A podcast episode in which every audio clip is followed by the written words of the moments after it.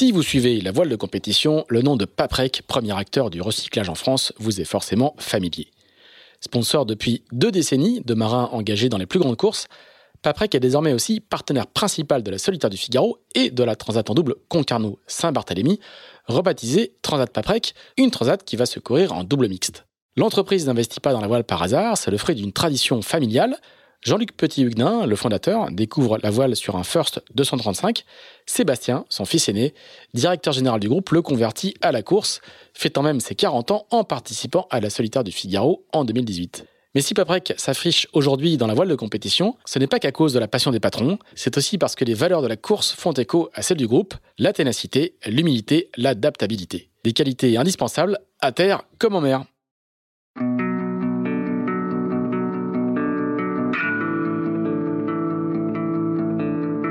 Bonjour, vous écoutez Into the Wind, le podcast des marins qui font des phrases.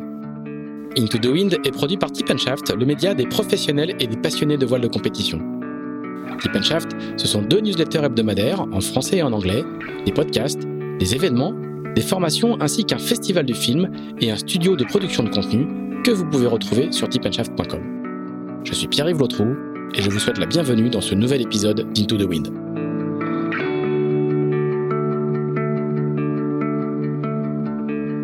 Bonjour Jean Le Cam. Oui, bonjour. Eh ben, merci beaucoup de, nous recevoir. Alors, on n'est pas chez toi ni dans tes bureaux, mais on est dans un bâtiment un peu particulier qui s'appelle Mervan, Finistère Mervan, que tu as contribué à créer. Tu vas nous expliquer un petit peu, un petit peu ce que c'est. Merci beaucoup de nous recevoir pour ce, nouvel épisode d'Into Domain qui est très attendu par plein plein de gens. On a, eu, on a souvent été encouragés à le faire et je suis euh, hyper content d'avoir enfin trouvé le, bon créneau. Et d'autant plus euh, le bon créneau qu'on aurait dû le faire lundi dernier. Et puis, lundi dernier, tu as fait une grande annonce. Voilà. Tu as annoncé un bateau neuf et un budget pour le prochain Vendée Globe. Ça t'était pas arrivé depuis euh, très très longtemps. Je te disais en arrivant que j'avais relu ton bouquin, euh, ton autobiographie euh, avec Philippe Joubin. et, ça faisait longtemps que tu n'avais pas eu un enchaînement de, Vendée Globe en Vendée Globe aussi, aussi vertueux. Est-ce que tu peux nous, bah, raconter un petit peu quel est ton sentiment d'avoir enfin des perspectives claires après un Vendée Globe et puis un bateau neuf? Ça fait combien de temps que tu n'as pas construit un, bateau neuf? Bah, En IMOCA, ça fait. C'était bon duel hein, en 2004. Et donc, euh, le dernier partenaire sur un peu de, recul, on va dire, c'était euh, VM Matériaux en 2008. Donc, euh, donc c'est vrai que ça fait, ça fait un moment qu'on est, voilà, est entre deux à chaque fois, que ça se déroule à chaque fois à la dernière minute.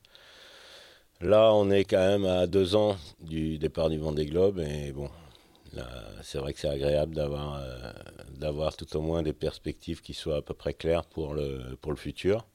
Donc, euh, on a annoncé lundi dernier donc, le, projet euh, du bateau euh, Tout commence en Finistère, Armor Luxe. Donc, voilà, c'est deux partenaires voilà, qui, nous, qui nous suivent dans, dans le prochain Vendée Globe 2024. Donc, avec un bateau neuf un bateau, euh, un plan David Raison, donc un bateau avec des formes un peu issues de, des 40 pieds, parce qu'on a eu une, chance extraordinaire dans l'espace-temps, c'est que en parallèle euh, euh, de ce projet, il y avait tout cet engouement qu'il y a eu sur les 40 pieds avec des architectes différents, avec des formes de carène qui maintenant font quasi l'unanimité. Donc, euh, donc on s'est orienté, et, là on a eu cette chance-là, parce qu'on avait les modèles réduits euh, du bateau qu'on voulait faire, et, donc voilà, ça nous avait permis de nous conforter dans, le, dans notre choix. Ah, je crois que tu allais en tester un même. J'ai entendu dire que tu étais allé naviguer avec Yann Lipinski. Ouais, tu avais, été un, peu impressionné par le, par le bateau, quoi. Hein. ouais, ouais, j'étais euh, navigué avec Yann. c'est sûr que c'est des bateaux qui sont étonnants. Hein. Maintenant, il y a Là, j'ai fait un peu de mini avec, euh, avec ma fille euh, hier. Qui est un proto, hein Ouais, qui est un, qui un proto euh, dans des moules existants, dans donc un peu, voilà, un modèle économique qui ressemble beaucoup au nôtre, par hasard d'ailleurs, mais, mais c'est vrai que donc ce projet qu'on avait mis en route maintenant déjà depuis au mois de juin, pas dernier, mais avant, donc plus d'un an, hein, plus d'un an, un an et demi maintenant et donc euh, qui nous a euh, et on a eu les moyens de démarrer avec le partenaire d'Eric Bellion qui est, qui est Altavia alors qui a, loué ton, ton, Qui a loué Hubert, le fameux voilà, Hubert. Qui a loué Hubert, mais non seulement qui a loué Hubert, mais Raphaël Pelletier a, a cru. C'est le patron d'Altavia. Le patron d'Altavia a cru en, ce projet et donc a investi dans les. Dans la, déjà pour l'architecte, l'architecte des outillages, et puis euh, voilà, qui a permis qu'aujourd'hui euh, le projet qu'on fait soit euh, réalisable. Je voudrais parler un tout petit peu architecture. Le, la, jauge des 40 pieds autorise des, des, des, étraves assez rondes, hein, c'est les fameuses mmh. étraves en sous. Je crois que celle de la jauge d'Imoca est un peu plus restrictive. Donc, est-ce que, est que, tu vas arriver à faire des bateaux avec des formes aussi radicales qu'en que, 40 pieds aujourd'hui? Non, ce sera. Déjà, les, les 40 pieds sont, sont très. C'est pas comme en mini, quoi. Non, voilà, il y a le mini où c'est open. Voilà. Ensuite, il y a le 40 pieds où il y a une distance de largeur par rapport à l'étrave. Voilà. Et en, en, en IMOCA, c'est un, peu la même chose, c'est un peu moins extrême. Ce qui me va très bien pour faire un Vendée Globe. Honnêtement, euh, je trouve qu'on est dans, dans quelque chose d'une carène assez jolie et, en général, ce qui est joli va vite. et donc le projet, c'est de construire deux bateaux en même temps, enfin non pas en même temps, dans le même moule. Oui. Là aussi, le, le, premier est pour Eric Bellion voilà, et le second est pour toi. Le premier bateau est d'ailleurs, euh, voilà, la coque est quasiment finie. Là, ils sont en train de mettre les cloisons à l'intérieur et le pont est la deuxième, la peau intérieure du, du pont est cuite. Donc, euh, c'est un bateau qui devrait arriver euh, à Port-la-Forêt vers, on va dire, début janvier. Donc, on est plutôt en avance sur le planning du premier bateau. Bon, après, il faudra assembler le tout, euh, ne rien oublier entre l'électronique, la motorisation, les voiles, le mâle, acquis, le bulbe, euh, les balasses et j'en passe, et des vertes et des pas mûres. Donc euh, on va avoir pas mal de boulot. Donc, vous recevez juste la boîte? En fait, vous recevez la boîte et vous faites. Que, que la partie composite. D'accord. Et, tout le reste, vous faites dans voilà, le chantier Voilà. Après, on a des, les casques, les safrans, l'acquis qui est standard, bon, le bulbe. Il y, a beaucoup de choses à faire en plus. Et donc les, bateaux, les deux bateaux seront construits euh, en Italie chez Persico? Voilà. Donc le premier, euh, voilà, il va être, euh, il va arriver ici en, janvier. Et le deuxième, bah là, ils ont commandé le carbone parce qu'on avait un, on avait une problématique, c'est que pour être dans des, dans des temps, la première chose, c'est sûr que si tu as la poêle et que tu pas les œufs et le gruyère et tout ce qu'il faut pour faire de l'omelette, ben, donc là, ils ont commencé les, ils ont commandé euh, les œufs, le sel et le poivre pour mettre dans le moule. Donc euh, ça, c'est la première chose parce qu'il y a un petit délai là-dessus. Donc, euh, donc là, ça va. Le bateau va forcément le moule. il faut qu'il soit disponible pour faire le deuxième bateau. Hein. Donc là, il devrait sortir le, bateau du moule la fin du mois. Et il y a la vocation ce moule-là à, faire encore un autre bateau? Deux autres bateaux? Combien, combien de bateaux on peut faire dans un monde comme ça? Ah, Combien on peut en faire? Ah, Je pense qu'on peut en faire, euh, je dirais peut-être 6-7. Parce que je sais qu'il y a des moules qui se dégradent au fur et à mesure des, cuissons et tout. Donc, euh. Ouais, ouais, bah c'est, euh, après, c'est des cuissons où on monte pas non plus à des températures folles. Hein. Je pense que ça va être dans les, dans les 80 degrés, 80, 90. On, évite de passer les 100 degrés pour, pour justement euh, conserver une bonne forme du moule. Après, ce sont des outillages qui sont faits donc en, carbone et qui sont en fait issus de, récupération en fait de, carbone, qui, des chutes de carbone. Mais ça veut dire aussi que ces moules-là, ils sont réusinés en commande numérique. Donc si à un moment donné, le moule se déformait, on pourrait lui passer une passe d'usinage dedans et, garder la, structure même du moule. Et dans votre projet avec, euh, avec Eric Bellion, vous, voudriez faire un troisième bateau pour le, pour le Vendée?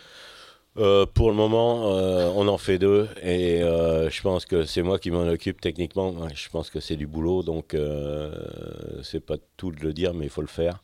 Donc là, pour le moment, entre là, nous, les, deux bateaux qu'on a aujourd'hui, qu'on suit pour la route du Rhum, avec celui d'Eric et mon ancien bateau Hubert, et, le bateau monoyeur euh, qui s'appelle Théophile avec euh, Benjamin Ferré. Donc euh, là déjà ils partent fin de cette semaine.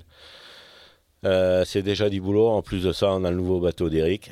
On a le nouveau bateau de notre bateau. Donc voilà, les perspectives sont assez chargées. C'est quasi complet. C'est ça.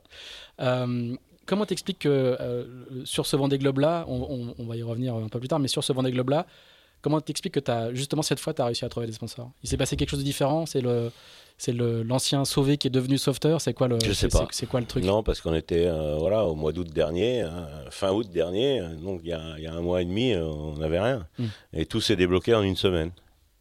Donc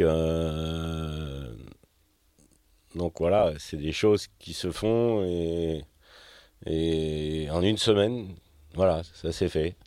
Donc, euh, et puis, euh, bon, bah, on avait quand même euh, Armor Lux avec Jean-Guy Floch qui, qui nous a toujours soutenus depuis le début et dans les périodes difficiles, on ne les oublie pas.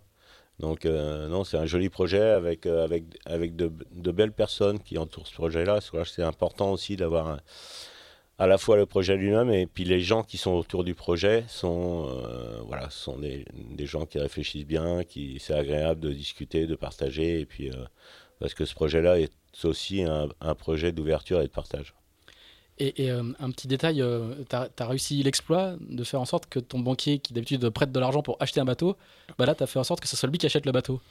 Bah ça, c'est le Crédit Agricole. Hein. On, est, on a une relation aussi avec le Crédit Agricole du Finistère qui est assez, qui est assez proche, hein, mm. puisqu'ici, Finistère-Mervan, on avait monté aussi ce, euh, ce bâtiment et cette euh, SIC euh, avec Nicolas Vénard à l'époque, qui était le directeur de la Caisse du Finistère. Et donc on a monté beaucoup d'opérations. Moi j'avais monté à l'époque, avant le centre d'entraînement, le Challenge Espoir Crédit Agricole, qui maintenant s'appelle Challenge CMB, je crois, donc région Bretagne. Donc tout ça fait qu'on a, on, a tissé des liens quand même assez forts avec le Crédit Agricole. Et puis, c'est le bon sens quelque part. Un, projet qui, qui est un projet de territoire, qui est non seulement un projet de territoire, mais aussi euh, c'est de, de, réactiver cette marque Tout commence en Finistère, donc euh, de faire connaître le Finistère et aussi en interne sur un projet d'accompagnement des, des, enfants, parce qu'il faut savoir qu'il y a 2200 enfants qui, qui sont en situation, je dirais, pas très confortable. C'est le moins qu'on puisse dire. Donc si on peut donner un peu d'éclairage, et non pas que de l'éclairage, mais aussi un, un, soutien à tous ces enfants, ben, on n'en sera que plus content. Ah, ce qu'il faut expliquer, c'est que tout commence en Finistère, c'est une marque du département du Finistère. C'est ça. Et qui, plutôt que de juste l'appeler département du Finistère, donne, enfin, c'est la marque d'attractivité du département. Voilà.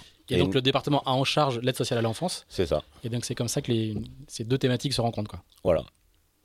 Donc euh, c'est pour ça que, euh, en fait, c'est un, c'est un, un, un, budget d'attractivité, une partie du budget d'attractivité du Finistère qui est relayé par l'agence 360.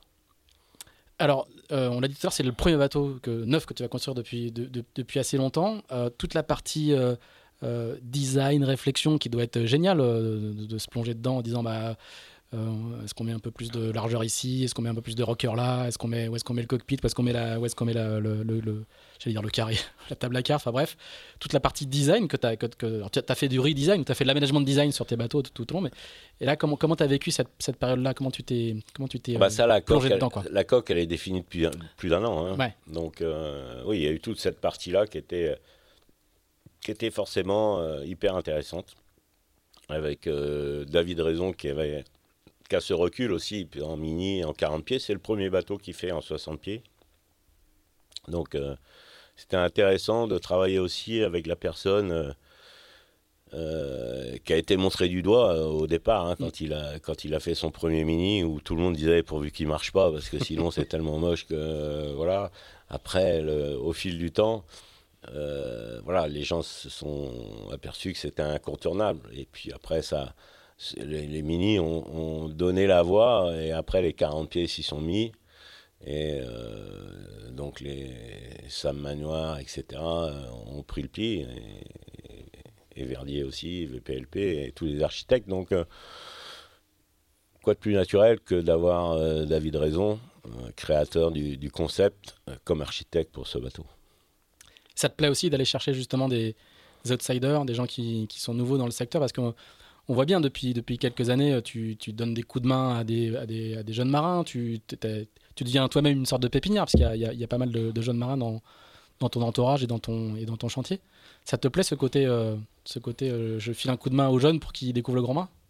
Ah bah oui, oui, ça c'est sûr. Bon, David Raison, c'est pas non plus un petit jeune. je le connais bien. Euh, je dirais que c'est un petit jeune dans l'IMOCA. C'est un, tout petit jeune dans l'IMOCA. C'est sûr que c'est son premier IMOCA, donc c'est toujours intéressant aussi d'avoir de faire un mélange de culture parce que euh, c'est sûr que la culture de VPLP, Verdier, Finot, etc. Ils, ils sont depuis très longtemps dans l'IMOCA. Là, on a une personne qui a un regard nouveau, qui a une expérience euh, différente et qui est très pointu, très pointilleux sur chaque détail, etc. Ce qui me plaît aussi. Euh, donc euh, voilà, je crois que c'est ça va être un beau bateau. quand ils seront mis à l'eau, vos, deux bateaux, vous, allez, j'imagine, c'est idéal pour faire des tests à deux bateaux, tout un programme à deux bateaux, quoi. Un peu comme. tout à fait. Je vais te prendre à rebours ton angle sur la sobriété, mais celle-là, c'est la Coupe de l'Amérique à deux bateaux. Euh, ouais, c'est sûr que la, performance n'est pas que dans la technique. La performance est aussi de naviguer, euh, de naviguer le plus possible et d'avoir des éléments de comparaison quand tu navigues. Donc avoir deux bateaux identiques, c'est une, une chance, une chance énorme. Euh, non seulement en termes budgétaires, mais aussi en termes d'entraînement, de comparatif, de, d'évolution des projets. Parce que le premier bateau d'Eric va être mis à l'eau, on va dire fin mai. Euh, donc dès fin mai, on va, on va pouvoir naviguer sur le premier bateau, regarder un peu ce qui va, ce qui va pas. Euh, donc euh, comme ce sera deux modèles identiques, c'est sûr que ça va nous faire gagner du temps au final, c'est énorme. Et puis je dirais que c'est un peu une, première, on fait un événement dans le prochain Vendée Globe qui est, qui est deux bateaux à dérive, type SCO, donc quelque part on, on va là où les autres vont pas. Ça, ça, ça, te plaît? Bah, ça me plaît, ouais. Ouais, ça me plaît parce que c'est un, un, projet qui, qui, se veut quand même euh, d'ouverture et puis de et, et, du futur quelque part parce que l'inflation budgétaire n'est pas forcément euh, facile à, contrôler dans le futur. On ne sait pas de quoi demain sera fait. Euh, ce qu'on fait, ce qu'on sait, c'est que euh, notre futur est plus dans la sobriété que dans la complexité et l'inflation technologique. Donc euh, je pense qu'on est ce projet-là, pour moi, est un projet du futur. Et, il est devenu, je ne vais pas dire soudainement, mais il est devenu particulièrement cohérent avec, avec l'époque, quoi. Justement, de faire simple, pas cher. Ben, faire plus avec, avec moins, c'est le futur. Donc on, est, on est dans cette dans cette, euh, dans cette voie. Donc euh, effectivement, après, c'est un pari, c'est un challenge, et ce qui est, ce qui est aussi intéressant, parce que si on faisait voilà, un projet, euh, on va dire comme tout le monde, ce serait pas rigolo. T'as quoi comme objectif sportif avec un, bateau comme celui-là? Ah bah les, les, objectifs qu'on a, c'est déjà de finir, d'arriver, mhm. parce que ça, il faut pas oublier que pour, pour performer, il faut arriver. et après je dirais que euh, on verra bien ce qui se passera. Ce qu'on sait aujourd'hui, c'est que tout peut arriver. Tout peut arriver, ça c'est sûr. ce qu'on sait, c'est qu'aujourd'hui, euh, moi j'ai mis 80 euh, jours et, 13 heures, je crois, au dernier Vendée Globe. Le premier a mis 9 heures de moins. Donc, et c'est rigolo parce que 4 ans avant, j'avais mis exactement le même temps que le premier du dernier Vendée Globe. Et je suis le seul avoir fait les deux derniers Vendée Globe sur le même bateau. C'est intéressant parce mm-hmm. que et le dernier Vendée Globe, j'ai quand même fait 55 jours avec un bateau un peu euh, très esquinté. Donc, euh, donc voilà, et les prévisions étaient au dernier Vendée Globe que la personne qui allait mettre 70 jours, il avait perdu. Or, ils en ont mis 80. Donc je pense que les prévisions n'étaient étaient carrément euh, pas, pas bonnes. Après, il peut y avoir des explications. Moi, je n'ai pas d'explication. Je suis simplement pragmatique. Que quatre ans avant, Armel Lecléache avait mis quand même 60, euh, 74 euh, jours. Donc six jours de moins que le premier euh, du dernier Vendée Globe. Donc voilà, nous, on s'appuie sur des, sur des, choses réelles. Donc voilà, j'espère qu'on va pouvoir faire des scores intéressants. Moi, l'idée, c'était pas d'aller à 35 nœuds. L'idée, c'était de gagner un nœud, un nœud et demi de plus euh, par rapport à Uber, où on était vraiment buté. Et on voit qu'Uber se comporte pas trop mal quand même aujourd'hui. C'est sûr que dans le petit temps, c'est le meilleur bateau. Et qui va encore euh, toujours, euh, toujours très bien, en moyenne.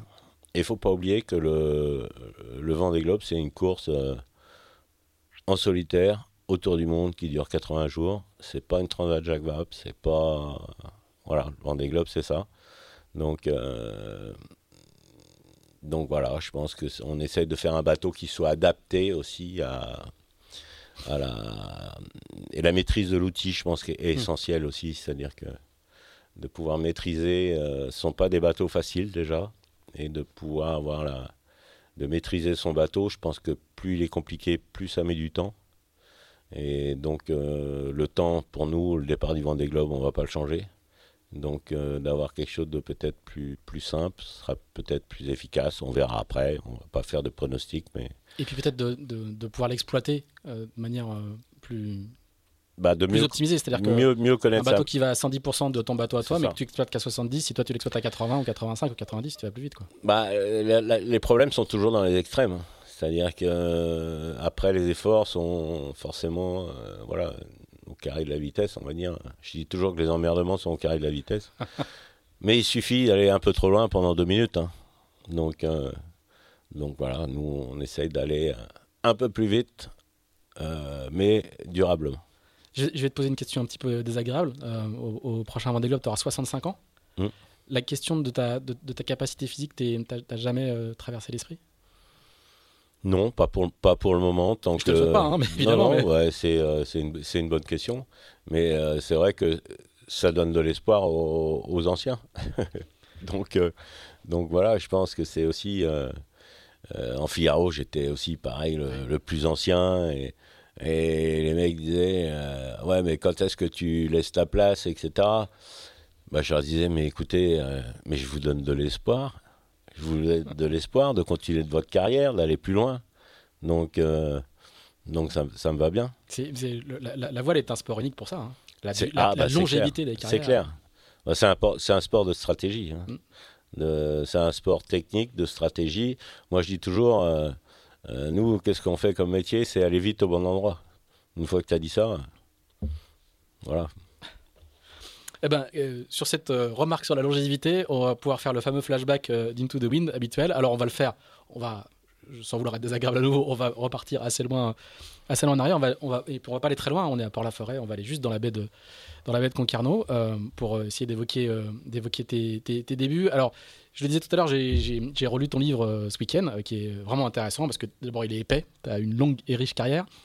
Euh, et puis ensuite, bah, peut-être pour commencer, je vois que tu nous parles du, rôle de ton papa, qui est quand même, qui est même essentiel dans ton, dans, dans, dans ton, dans ton histoire.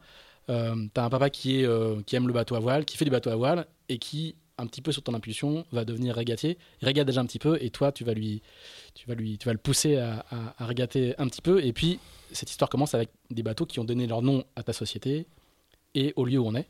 Oui, c'est ça. Alors comment, comment, comment, comment, tout commence? Bah, comment en Finistère tout, bah, tout commence en Finistère, bien évidemment, puisque mon père était, nous on était à Châteauneuf-du-Fou à l'époque. En fait, on, a, on est passé de Châteauneuf-du-Fou à Quimper, puis Quimperlé. Donc mon père était dans les travaux publics et donc il avait, il a toujours eu des, des bateaux à voile un Grondin, une Corvette et après deux Armagnac. Et, donc c'est là où moi je me suis, euh, je dirais, intéressé à, la voile et plus à la, voile compétition. J'ai toujours été euh, dans la compétition. Et donc euh, voilà, avec le bateau Mervan qui à l'époque était l'Armagnac où on courait, hein, on courait tout le temps à la Trinité, soit à la Trinité, soit à Concarneau. on a même été jusqu'à Marseille avec, on avait amener le bateau sur un porte-char pour l'amener à, pour l'amener à Marseille. On avait mis deux bateaux, Iroise et Mervan.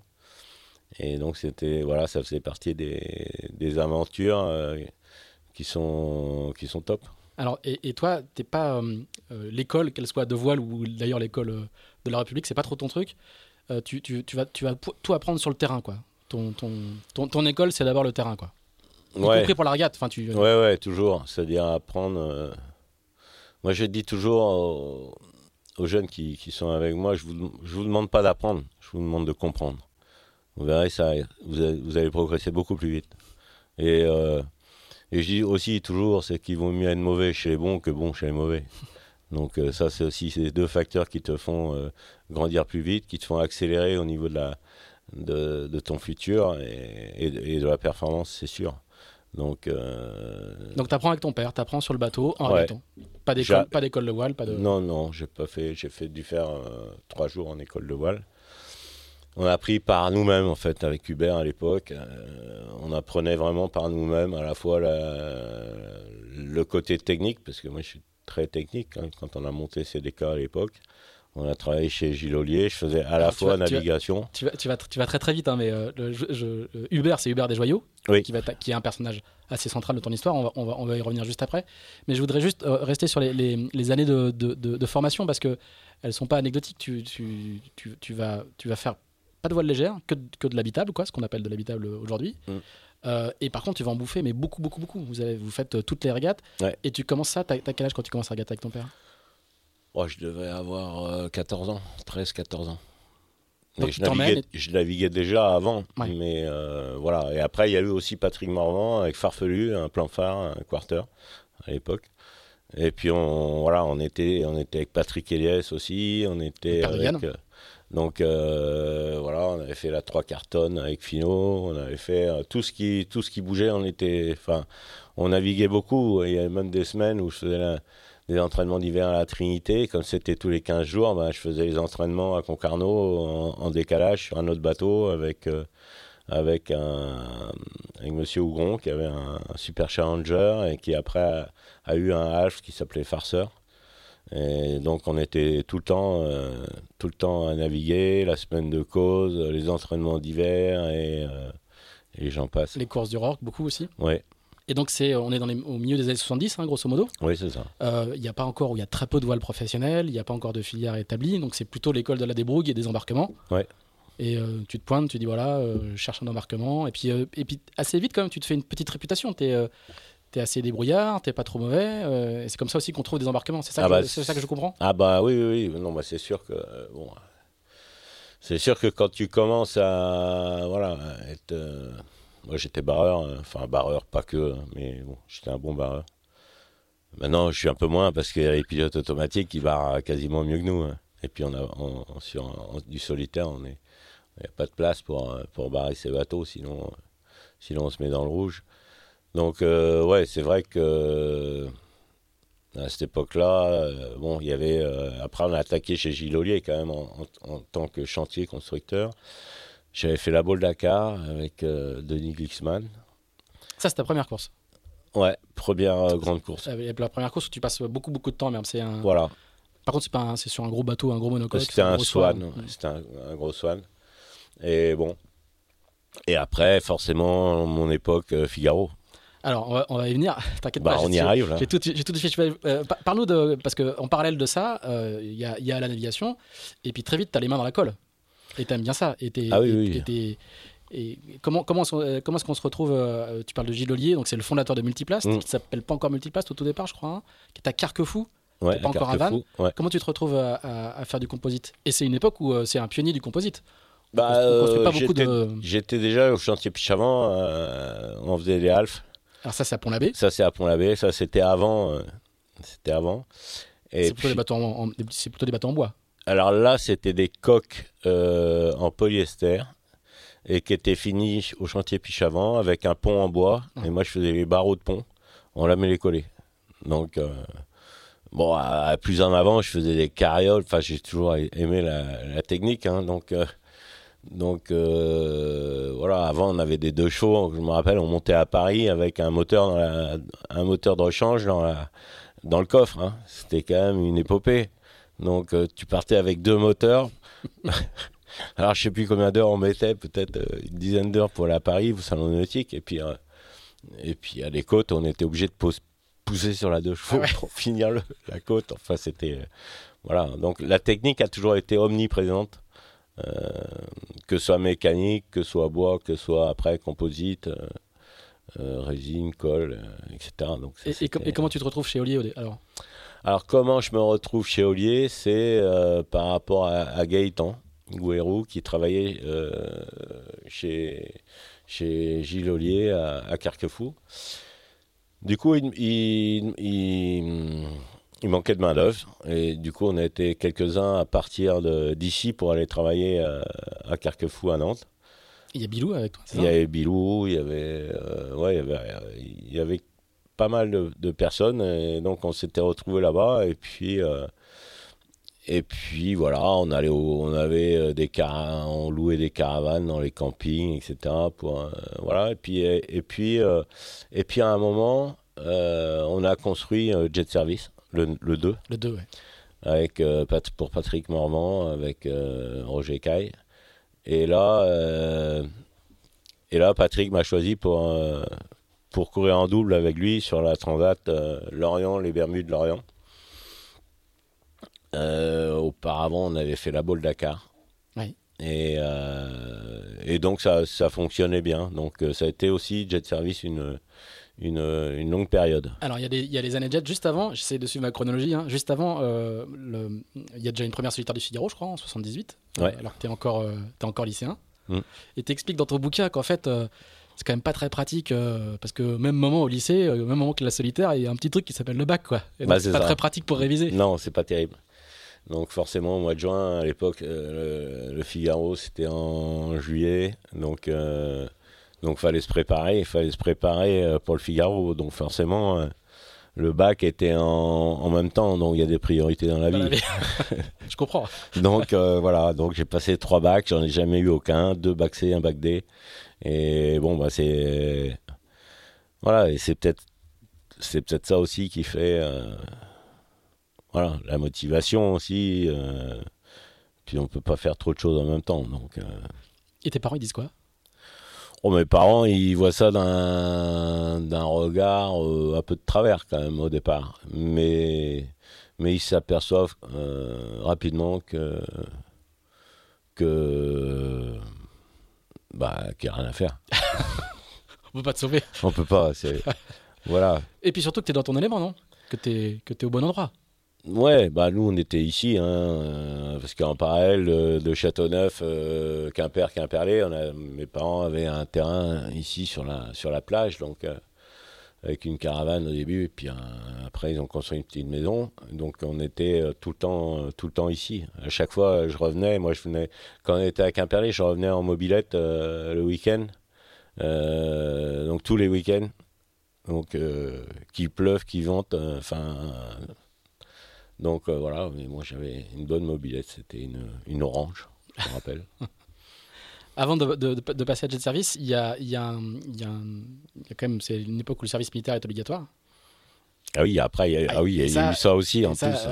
T'inquiète pas, j'ai une, une, longue fiche, hein, j'ai tout noté. Voilà, bon, bah, c'est parfait parce que des fois, moi je pars en avant, je reviens en arrière. T'inquiète pas, voilà, pas, je suis là, je, je, je, garde le cap. Euh, ouais, bon, après, oui, il y avait l'histoire du service militaire parce que mon. C'est pas ton truc, quoi, normalement. Mon père est décédé, je devais avoir 18, 18 euh, ans ou 19 ans, donc euh, assez tôt. Et donc, euh, donc forcément, euh, je m'étais dit, tiens, peut-être que euh, faire le tour du monde avec Eric Tabarly, est-ce que ça pourrait se faire? Bon, j'étais assez timide hein, à l'époque. Et donc, je ne savais pas trop comment prendre le, sujet. donc, j'avais été voir Yannick Lemaguière, qui était un copain d'Eric, puisque c'était son assureur.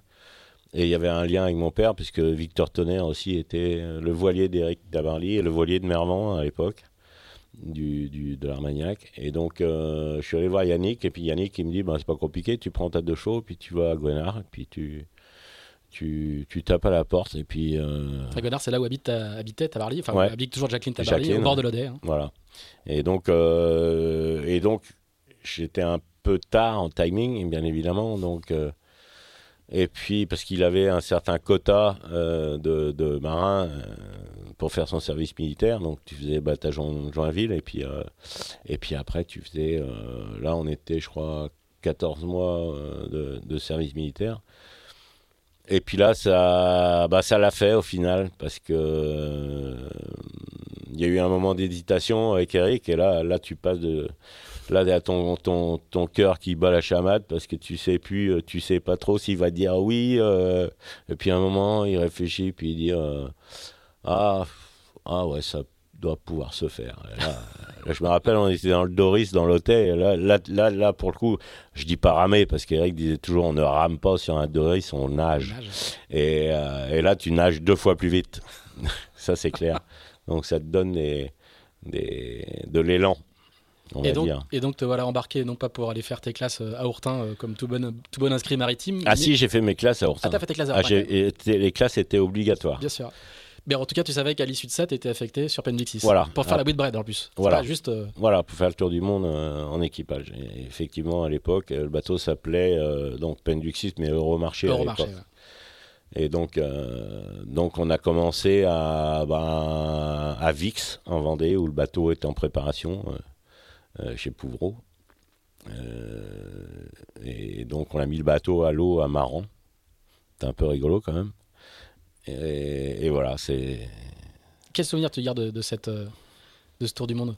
Parce qu'on t'imagine déjà dans le composite, dans les bateaux un peu modernes, et à- à- en 80, 82, Pendwick est un bateau de légende, mais on fait déjà, on fait Ah déjà bah, mieux pour le tour était, du monde. il était complètement dépassé. Voilà. Moi, moi j'avais les yeux qui brillaient quand je voyais Ceramco. Ouais. Ceramco New Zealand, un c'était quand même un. C'était un non, c'était pas un catch, c'était un sloop. Ah non, c'est après, c'est Ouais, c'est- ouais, c'est- ouais, c'est- ouais. c'est Non, non, ouais.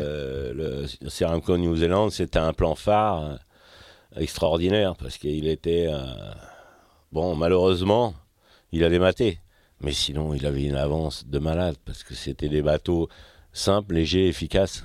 Et, et Phare a toujours été, euh, m'a toujours marqué quelque part dans ma carrière parce qu'il avait ce, il a été révolu, il a révolutionné la, la- course large hein, avec 45 sud au départ avec le, quarter tonner euh, et, on a j'ai navigué beaucoup avec des phares hein, à la fois en, quarter à la fois en, en half ton avec farceur et puis bah, Hubert c'est un phare. Et, alors, quel, souvenir tu gardes de, ce, de- de cette Whitbread Bah, je, garde un bon souvenir parce que bon, on n'était pas là pour la perf, hein. on faisait ce qu'on pouvait, mais malheureusement, euh, voilà, comme on dit, bon tangon, bon rouleur, bon marcheur. À un moment, euh, quand tu as un plan phare à côté de toi qui va trois nœuds plus vite et puis euh, et qui va tout droit, euh, c'est plus facile.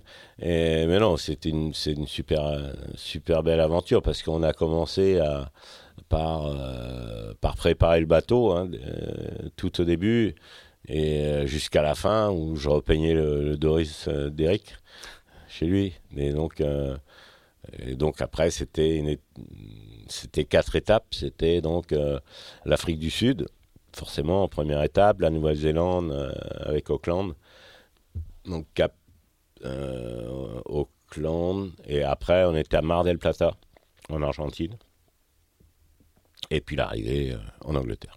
Donc c'est un beau voyage quand on a 20 ans ou 22 ans. Ouais. Ouais, non, c'est une, super expérience. Puis tu pars, euh, tu pars vraiment quasiment un an.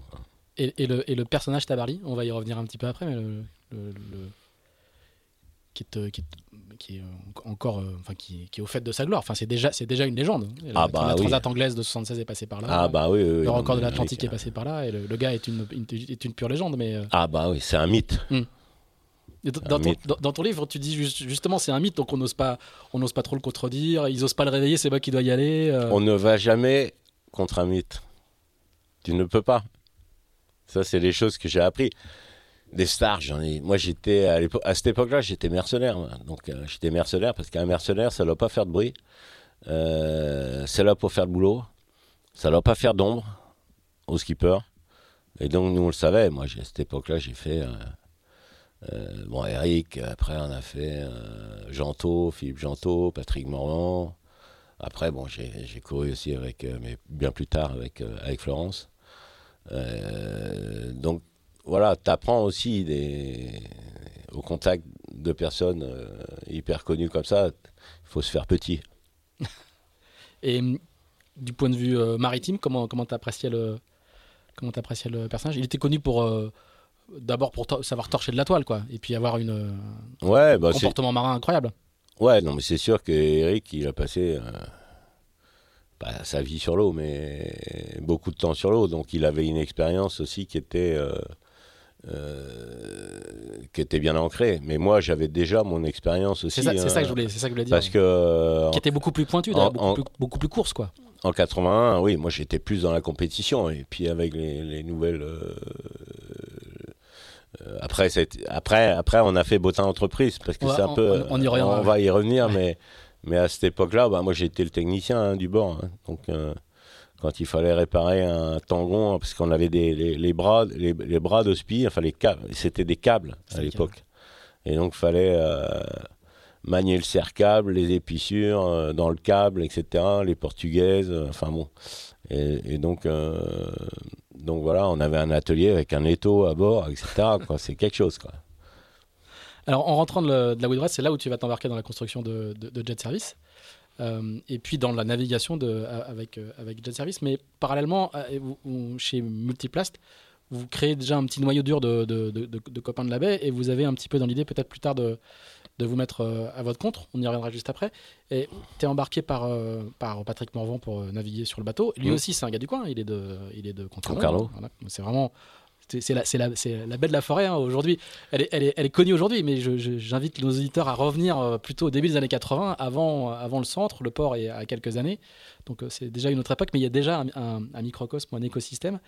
Euh, donc là, tu vas avoir deux, tu vas avoir deux années pleines sur, sur Jet qui vont être assez, assez incroyables.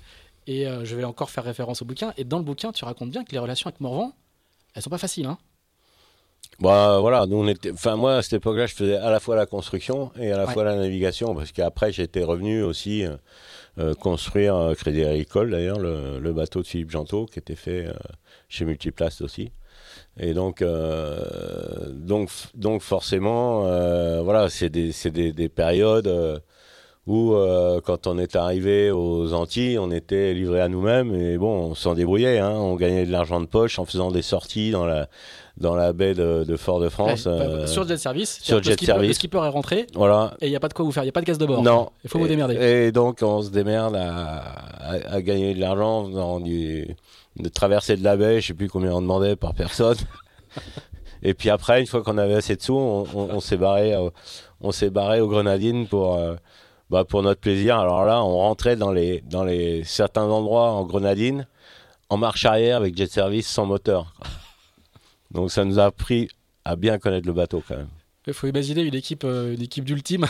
c'est ça. qui fait des tours à travers la, en Guadeloupe pour, pour financer l'attente. Voilà, c'est ça. parce qu'il faut expliquer, c'est que vous, veniez de faire la de Dakar, vous aviez traversé euh, le Dakar aux, Antilles, et parce que le projet, euh, in fine, c'est de faire le record de l'Atlantique Nord. Voilà. Et donc là, moi, je, moi, je me, je m'en vais du, du projet. Il n'y a, pas de paye, il n'y a pas rien à Non, non, et puis voilà, et, donc quelque part, Gilles Ollier m'avait proposé de, participer à la construction de, Crédit Agricole.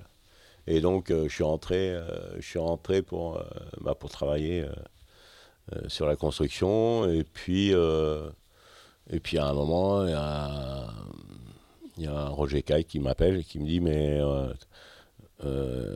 tu voudrais pas faire le record de l'Atlantique avec Service et tout?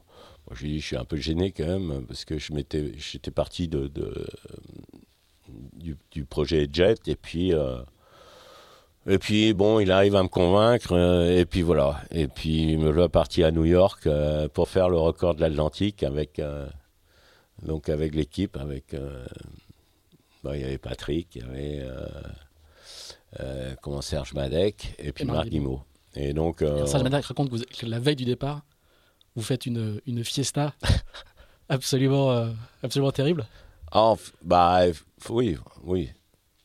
Oui, on peut dire ça. on peut dire ça. On donnera pas les détails. On donnera pas les détails. Et Mais toujours est-il que quand vous passez la, la, bouée à la sortie de la baie de New York, ouais, en Brose Light, en Brose Light, tout le monde est clair, tout le monde est à fond. C'est ça. Et, et, vous faites une trace euh, incroyable, quoi. Ouais, ouais, bah là on bat le record, qui était le record de Marc Pajot, je crois à l'époque. Et donc on, a, on arrive. Euh, on avait, on avait explosé, je me rappelle, le carénage euh, qui était en Kevlar à l'époque, le carénage du bras avant. Mais là, quand, quand tu es constructeur et que tu es dans la technique, tu sais que le carénage, il n'est pas structurel. Donc, euh, on a rigolé comme des fous. Mais on a fini, euh, on, a, on a fini quand même le, la course. Et on a gagné, on, était, ouais, on avait battu le record. Quoi. Et après, on s'est arrêté au Glénan. Alors voilà. On a fait le, comeback. Il y a une fête au départ. Ah bah, c'est ça, il y a et à l'arrivée. C'est ça. Et vous n'allez pas à Concarneau directement parce qu'il faut, euh, il, y a des, il y, a des contraintes médias. Enfin, il faut arriver au bon moment pour les médias. Voilà. Et donc vous arrêtez, euh, vous arrêtez au Glénan, juste en face. Voilà, pas fait. Non, à Saint-Nicolas. À Saint-Nicolas. Ouais, c'est ça. Où il y a une petite gargote. Exactement, chez Castric. Chez Castric. Euh, et, donc du coup, bah. Bah, qu'est-ce que tu fais dans une. Bah, quand t'as battu un record C'est ça, il hein. faut bien fêter ça.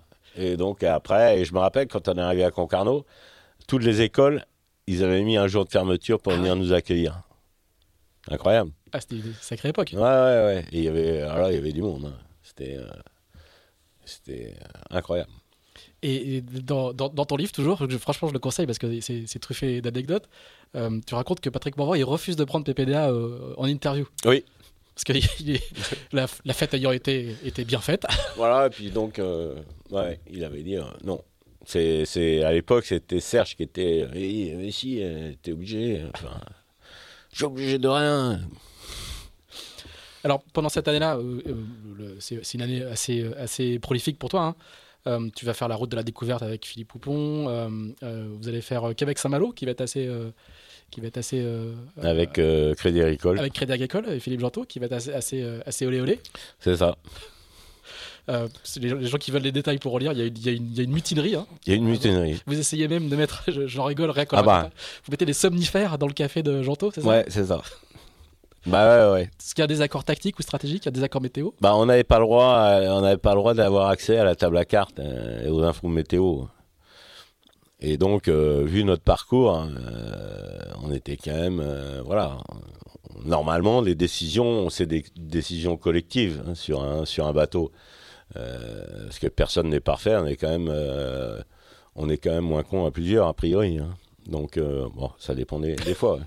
On va pas parler des moutons de Pernurge, mais mais je dirais qu'on a une, si on est capable de discuter, on a quand même une meilleure analyse des choses.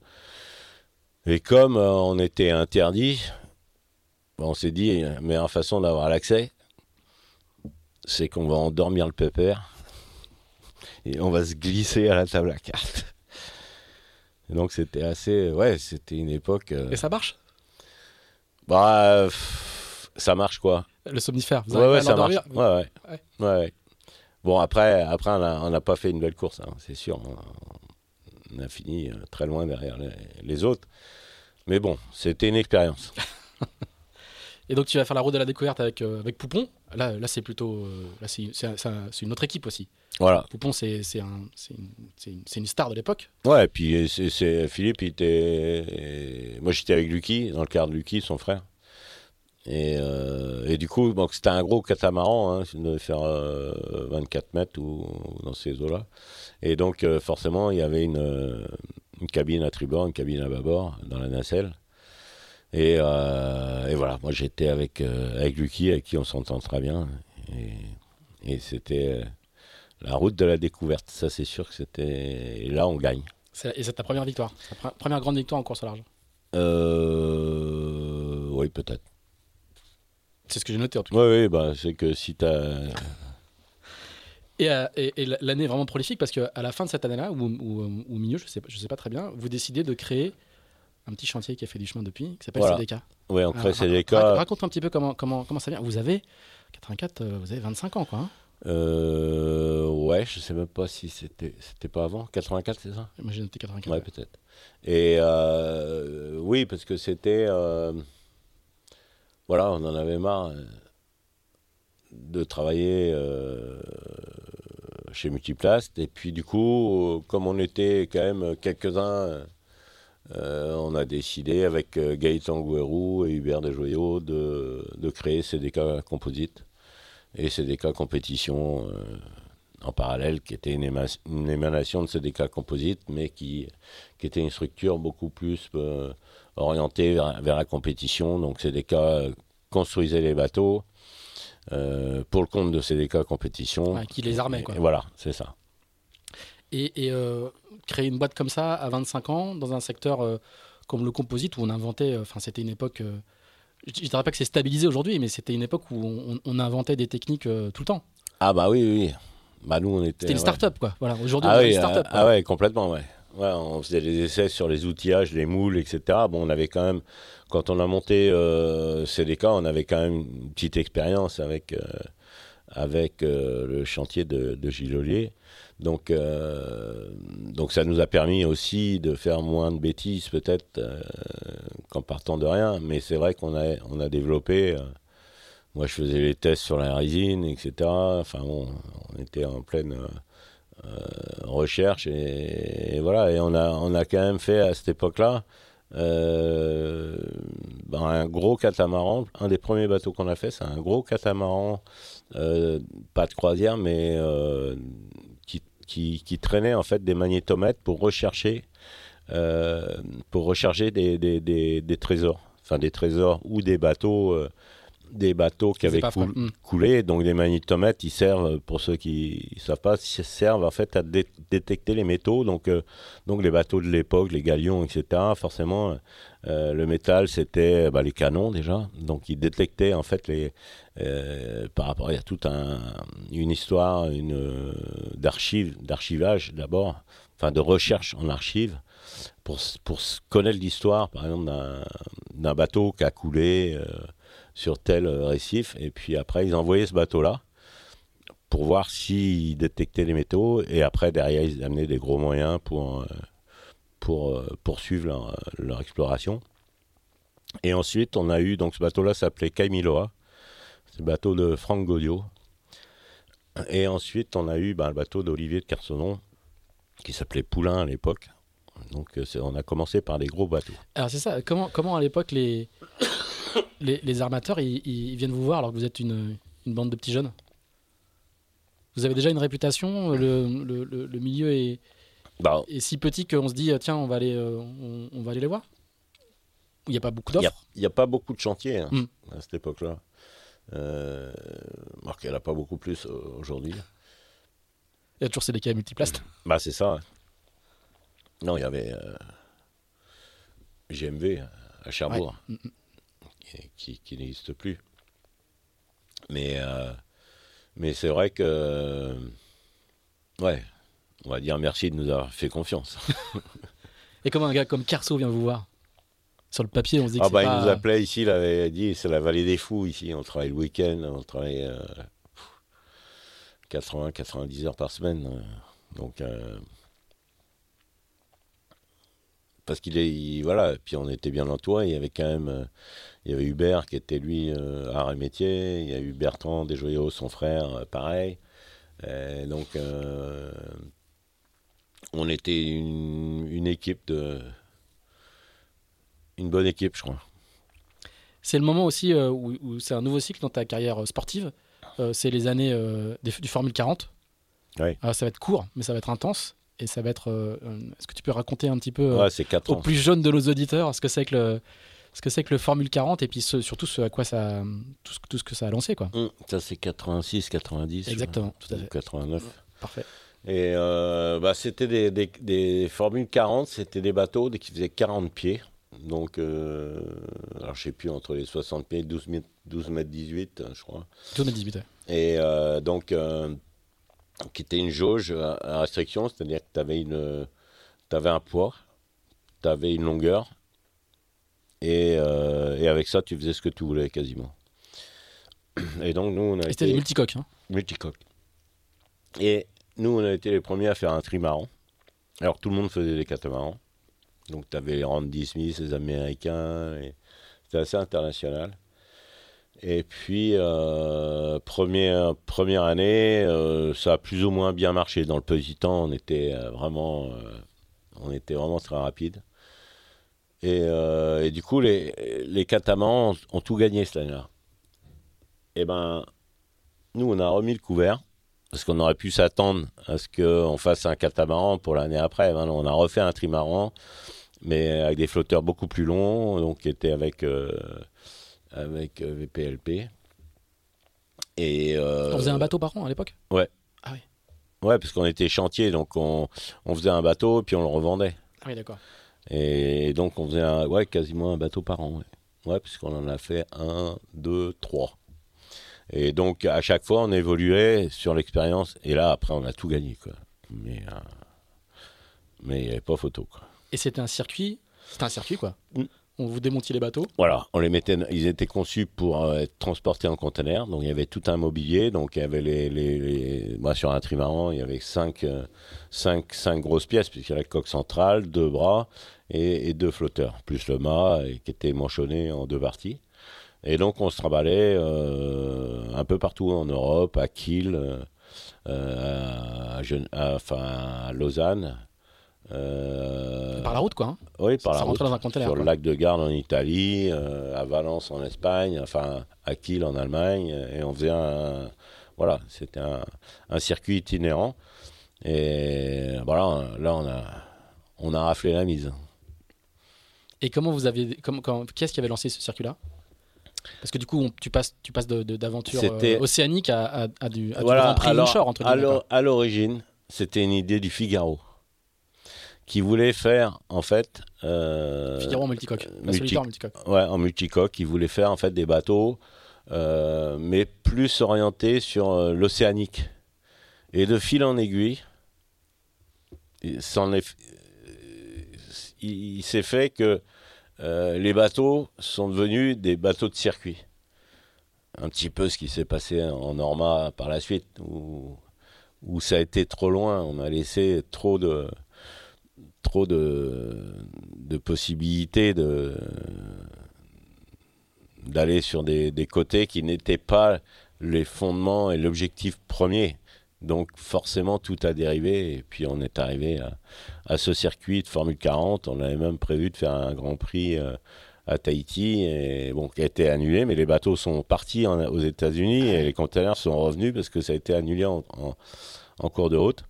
Donc euh, c'était une, période hyper intéressante. Euh, et là, toi, pendant ces années-là, tu, tu, tu, arrêtes complètement. On va, on va venir à l'affaire Bottin jusqu'à tout à la fin, mais euh, à cette époque-là, tu, tu, fais des solitaires quand même. Tu, continues à, à, régater en dehors du circuit. Oui, oui, en Figaro. Figaro. Ouais. Euh, ah, je sais plus si je fais des Figaro. J'ai noté, j'ai pas noté. possible. J'ai pas noté toutes tes, toutes tes solitaires, mais ce que je veux dire, c'est que tu. Bah, j'en ai fait 16, donc après, pour compter les 16, ça va être un peu difficile. Il va falloir plonger dans les archives. Mais non, ma question surtout, c'est que du coup, tu as vraiment une période où tu fais que du circuit ou tu continues à, naviguer au large J'ai toujours fait euh, plusieurs choses en même mm. temps. Donc, euh, euh, quand j'étais même sur Jet Service ou, ou sur. avec Philippe Poupon sur. sur, le, sur ses records ou sur. parce que j'ai fait un record aussi avec mm. Fleury Michon. Et qu'on n'a pas gagné d'ailleurs. Mais bon, à chaque fois, en parallèle, je faisais du Figaro aussi. Et j'avais toujours un peu d'hydroptère qui était là aussi, dans la durée. Donc euh, voilà, c'était assez diversifié. Mais ta principale activité, c'était quand même construire des bateaux et les, et les faire courir après Voilà, en, principal. Alors, ces années-là, elles vont, elles vont, ça, ça va s'arrêter assez brutalement, le circuit, euh, le circuit euh, oui. Euh, Formule 40 en 89 ou en 90. Ouais, c'est ça. Euh, et surtout, euh, c'est aussi la fin de cette époque-là, ça va correspondre à la, au moment où vous allez perdre CDK. Mm. Il faut, faut, bien suivre hein, parce que l'histoire est imbriquée. Vous avez un client qui n'arrive pas à payer le bateau. Donc du coup, le bateau en question, vous allez le faire naviguer. Est-ce que tu peux nous raconter, ouais, c'est ça, raconter comment ça s'est passé Et c'est là que ta barrière revient.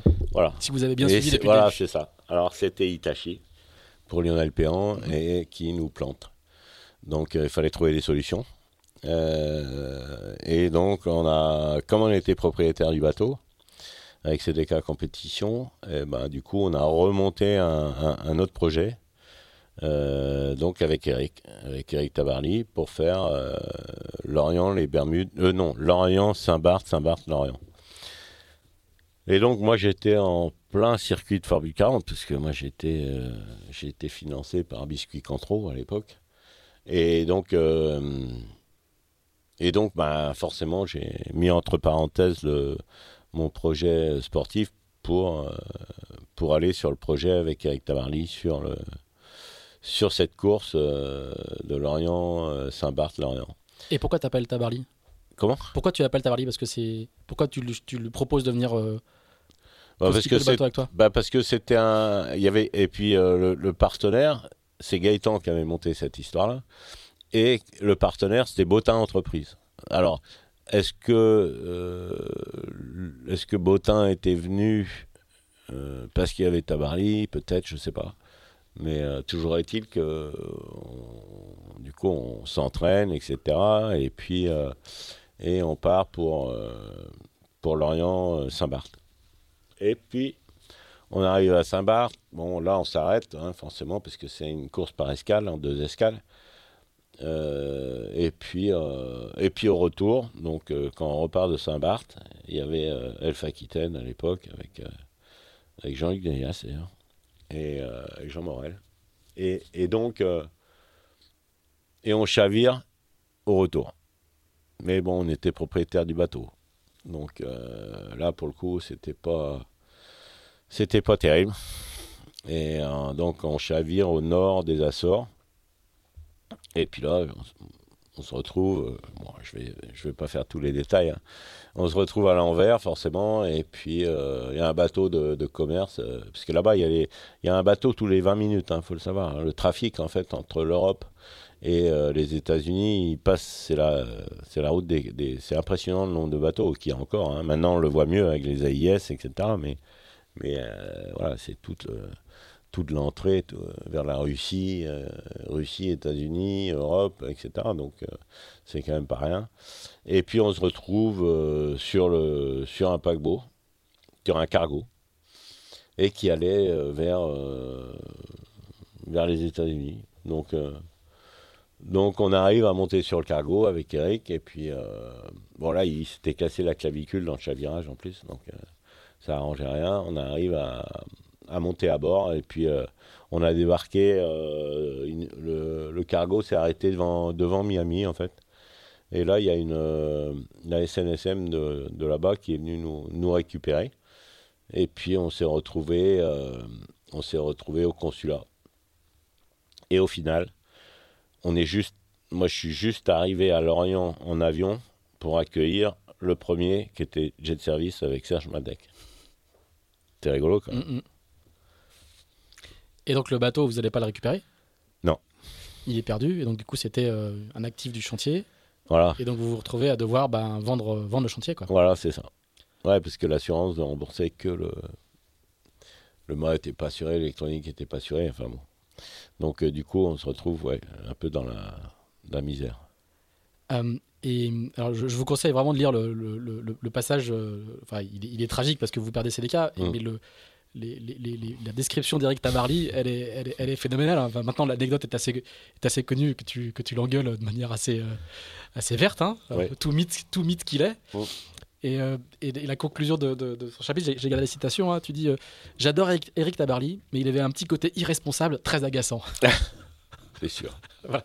je, pense que tu es le seul gars à avoir traité Eric Tabarly d'irresponsable. Quoi. Bah toujours pareil, hein. les conseillers sont pas les payeurs. Ouais.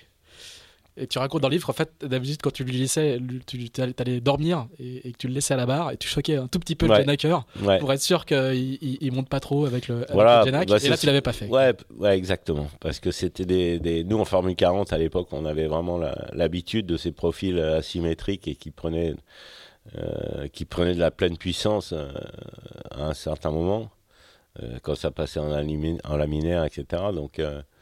Euh, on en avait vraiment l'habitude parce que les Formule 40 étaient des bateaux hyper toilés avec des mâts énormes, des allongements de malades. Et donc, euh, du coup, euh, je savais que Eric n'était pas habitué à ça puisque Patrick, son frère, était venu me voir avant le départ. Il m'avait dit fais gaffe parce que. Ah ouais Fais gaffe. Donc. donc voilà, parce que Patrick avait chaviré avec son frère, avec Côte d'Or, le prix et donc, euh, donc voilà. Et donc, et donc euh, Chaviré, quand tu te retrouves dans l'eau avec lui, euh, hum. là, là, là, là t'es, agacé, pour le coup. Ben ouais, pour le moins, ouais. Pour, et, le, pour le moins. Et, après, tu lui en veux un petit parce que justement, en arrivant au consulat, tu te dis, bon, c'est quand même Eric Tabarly, c'est une légende vivante. Hum. le type, il a descendu les Champs-Élysées, il est militaire depuis peu à la retraite, il doit pouvoir faire quelque chose pour nous aider à récupérer le bateau. Et puis en fait, il va pas bouger, quoi. Non. Non, ça c'était vraiment. Comme quoi, hein, tu peux être un mythe et, euh, et avoir quelques, quelques, quelques, faiblesses. C'est ça. Euh, la, la, séquence d'après, si, si, je, si je suis mon petit découpage et si je regarde un petit peu euh, ce qui se passe, là on rentre dans une, dans une longue séquence Figaro. Ouais. c'est bah ici, à la forêt, la création du centre d'entraînement et le passage à la monotypie. Oui, en 90. Voilà, exactement. Et, là, et là tu, tu, tu, tu vas tu, tu vas t'attaquer à la solitaire, ça va être ton, ça va vraiment être ton, ton, ton obsession presque pendant, pendant euh, quasiment une dizaine d'années. Ouais, c'est vrai. Et euh, est-ce que tu peux nous, raconter justement, toi qui es un technicien, qui aime la construction, l'optimisation, comment, comment tu t'es pris de passion pour la monotypie? Ah bah parce que moi j'étais un gros militant euh, d'avoir d'avoir des outils identiques pour se battre à armes égales. parce que moi, toutes les années que j'avais fait en, Figaro auparavant, c'était les Afton. Et donc, si tu n'avais pas de moyens très tôt, tous les, tous les bons bateaux étaient déjà loués. Et donc, tu n'avais plus que tes yeux pour pleurer. Donc, comme moi, j'étais toujours jamais été dans les premiers à trouver des financements. Et euh, donc, euh, donc voilà, donc donc donc quand la monotypie est arrivée, enfin, on avait euh, on avait les bateaux identiques et donc c'est la valeur du travail et du, de, la compétence et de, la, entraînements qui fait la différence. Et donc ça, ça, ça, ça me plaisait énormément. Alors tu vas mettre du temps, enfin tu vas, tu es toujours, je crois, le recordman du nombre d'étapes gagnées. Ouais, je crois. Je, crois que Je crois que Yann Elias euh, voulait essayer de me battre, mais je, je sais pas. Je crois. Je, crois, je, crois aussi. il me semble, ou sinon vous êtes à égalité. Mais, mm. mais, mais euh, donc c'est vraiment les années où tu, tu, tu, tu, domines le circuit, mais tu vas mettre longtemps à gagner, à, déclencher la victoire. Ouais, c'est clair. On m'appelait le Poulidor. Exactement. C'était avant, avant, le roi Jean. Voilà, c'est ça. Donc euh, c'est vrai que je faisais, j'ai fait beaucoup de podiums. Hein. J'ai dû en faire un, 7, je crois. Mm. Et du coup, euh, beaucoup de places de second. Beaucoup de places de second, forcément. Et même euh, une année, euh, je, gagne les trois premières étapes et puis je perds la dernière. Et... Alors que j'avais course gagnée en Irlande. Et, c'est parti par devant. Et, et, quelque part, les dieux n'étaient pas avec moi. Et donc, je perds le Figaro, je fais deuxième derrière, derrière Vité. Avec qui tu vas faire une AG2R. Hein, Exactement. T'es pas, pas, rancunier. Non. Et donc, euh, voilà. Et, et, quel, euh, quel, souvenir tu gardes de cette, de cette époque-là? Parce que ça va. C'est des années euh, évidemment importantes, parce que je pense qu'on progresse beaucoup, beaucoup sportivement et techniquement. Mais c'est aussi les années où, où, le, ton personnage se forge, c'est-à-dire le, ton surnom avec lequel tu n'es pas, pas très à l'aise au début, le, fameux surnom le roi Jean, arrive un, petit peu à cette à cette époque-là parce que tu domines, parce que tu... Ah, c'était déjà hein, en Formule 40. Hein. Ouais. Et euh, Là, tu, tu finis, tu finis de bâtir ton trône, quoi. Voilà. Et après, euh, c'est sûr qu'on était, euh, on était tout le temps dans les, dans les, dans les cinq premiers, c'est sûr. Hein. Là, on trustait les places. et donc, c'est vrai qu'au début, on a même changé le gréement, parce que le gréement était beaucoup trop compliqué. Et, et l'accessibilité était, euh, de cette série était très limitée parce que, parce que pour empanner avec ces bateaux-là, il fallait vraiment avoir une, expérience de dingue. On était peut-être une, poignée de personnes, on s'est aperçu de ça. On a dit non, on ne peut pas continuer comme ça. Si on veut faire venir des gens de l'extérieur, il faut, euh, il faut simplifier les choses. Et on a passé euh, ce Figaro 1 là, avec des mâts beaucoup plus faciles, avec la patara, pas de bastac, enfin euh, beaucoup plus facile. Et, donc, euh, et donc voilà. Et puis après, ben, j'ai fait, euh, j'ai gagné trois fois. Voilà. Alors la victoire, elle arrive à 94. Alors du coup, en, faisant ma petite fiche hier soir, 94, c'est une année, une année, une riche année, quoi. Parce que tu gagnes aussi la G2R. Ouais. Avec 63 secondes d'avance. Exact. en compagnie de Roland Jourdain. Tu gagnes la solitaire et la G2R. Ouais, et champion de France. Et champion de France, ouais. Ouais. Ouais, on avait Porquerolles aussi, je crois. Et Porquerolles, tout à fait. Donc là, c'était la, la totale. Une bonne année. Voilà, c'est ça. Mais toujours dans le. Euh, attends, cette année-là, je m'appelais comment euh, oh, Je ne sais même plus. Guy Cotten, Chatawak ou... Ah, Guy Cotten, Chatawak. Ah, Après, il y a eu ma, je me suis appelé Fleur et Michon. Fleur et Michon. Et.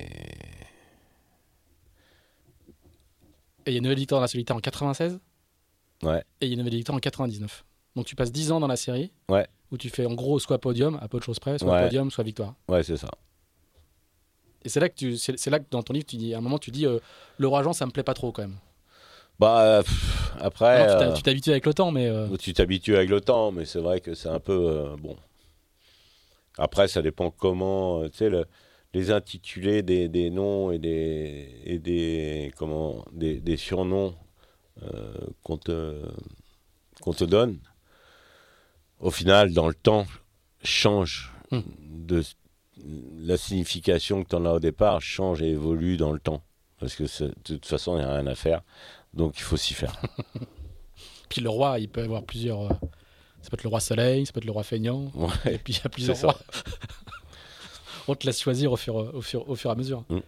Euh, tu, tu, vas, tu vas naviguer avec pas mal de gens différents aussi. Euh, tu vas faire une AG2R avec Florence Artaud, tu mm. vas faire une AG2, une AG2R avec euh, Dominique Vité, avec Bilou.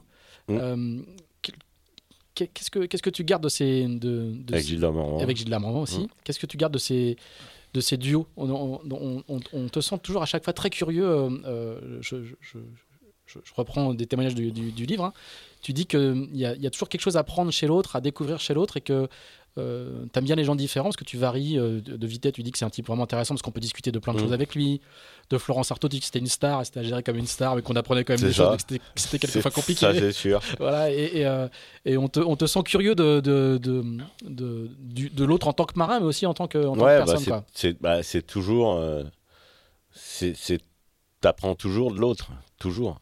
Donc euh, quand tu es... Euh, euh, forcément, quand tu es en contact avec, avec des gens différents, bah, tu, tu, voilà, tu, tu, tu écoutes, tu apprends.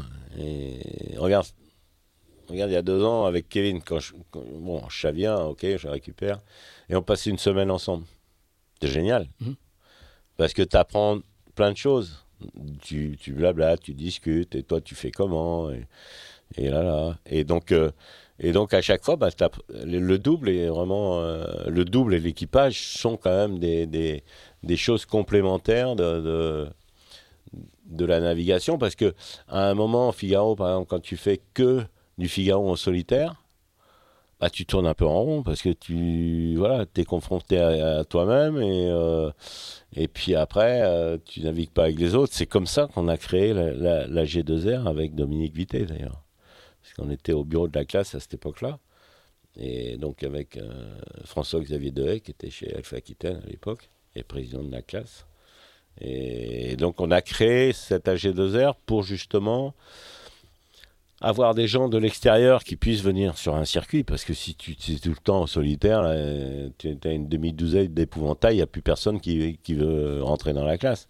Alors que la course en double permet aussi le, bah, de, mélanger les, différentes euh, personnes de catégories différentes, euh, d'univers différents de la, de, la, de la voile. Et je pense que c'est assez essentiel. Euh, et, le double et l'équipage sont, sont forcément un bon équilibre pour le futur d'une classe, parce que sinon, sinon tu tournes en rond, il n'y a pas de nouveaux arrivants, et c'est dommage. Et alors, qu'est-ce que tu as appris avec Florence Artaud? Bah, avec Florent, j'ai appris ce que c'était qu'une star. non, bah, Florence avait son caractère, hein, ça c'est sûr. Hein. Tu peux pas dire autre chose. Elle était, euh, elle était extraordinaire dans tous les sens du terme. Et alors, du coup, comment est-ce qu'on gère une star alors? Ah bah. J'ai appris ce que c'était qu'une star. Hein. Bah, euh, des, stars, il y en a plein, mais bon, euh, voilà. on va dire. Bah, Florence était un... à cette époque-là, elle avait besoin aussi de, de naviguer, de, sortir un peu les, euh, de, sa situation qui était voilà, broyer un peu du noir, donc euh, bon. Donc c'était aussi pour lui donner un coup de main, etc., etc. Donc c'était euh, mais moi qui étais un vrai compétiteur, Florence aussi, hein, mais des fois bon elle m'a fait des coups pendables de temps en temps. Donc voilà, c'était pas tout à fait, c'était pas toujours très simple. Mais bon, ça s'est, euh, ça s'est bien terminé. Euh, voilà. Du coup, vous avez même eu un projet de, de, grand bateau ensemble? Ouais, on avait fait un projet de bateau, euh, de bateau pour, pour faire tous les records, les records autour de la planète. Et donc c'était un gros catamaran et c'était Roger Caille qui nous avait financé la plaquette et le, le développement euh, de ce projet. Bon, malheureusement, on n'a pas, pas abouti, mais, mais c'est vrai qu'on avait un, beau projet à cette époque. J'ai oublié de préciser, quand vous faites la G2R ensemble, vous faites deuxième. Hein? Ouais, la première fois, on l'a fait deux fois. Vous avez fait deux fois. Mm. À, l'issue de cette, cette, séquence qui dure une dizaine d'années, où, euh, donc tu, tu, assois ta réputation, si mm. on peut dire, euh, ben ça, ça s'enchaîne plutôt bien parce que fin 99, tu vas signer avec Bonduel. Ouais, je gagne le Figaro. Tu gagnes le Figaro. Euh, et, puis, euh, et puis voilà, on trouve notre, premier partenaire, euh, dire, euh, multicoque, là pour le coup, donc en, catégorie Orma. Voilà, on va laisser Jean Le Cam en cette fin des années 1990, où après avoir dominé la classe Figaro, il décroche un sponsor pour se lancer en Orma avec Bonduel. Et vous allez le voir dans la seconde partie de ce 65e épisode la semaine prochaine, que cela ne sera pas de tout repos. D'ici là, n'hésitez pas à nous dire ce que vous pensez de ce podcast, n'hésitez pas non plus à le partager, à nous donner 5 étoiles sur Apple Podcast et à nous laisser un commentaire.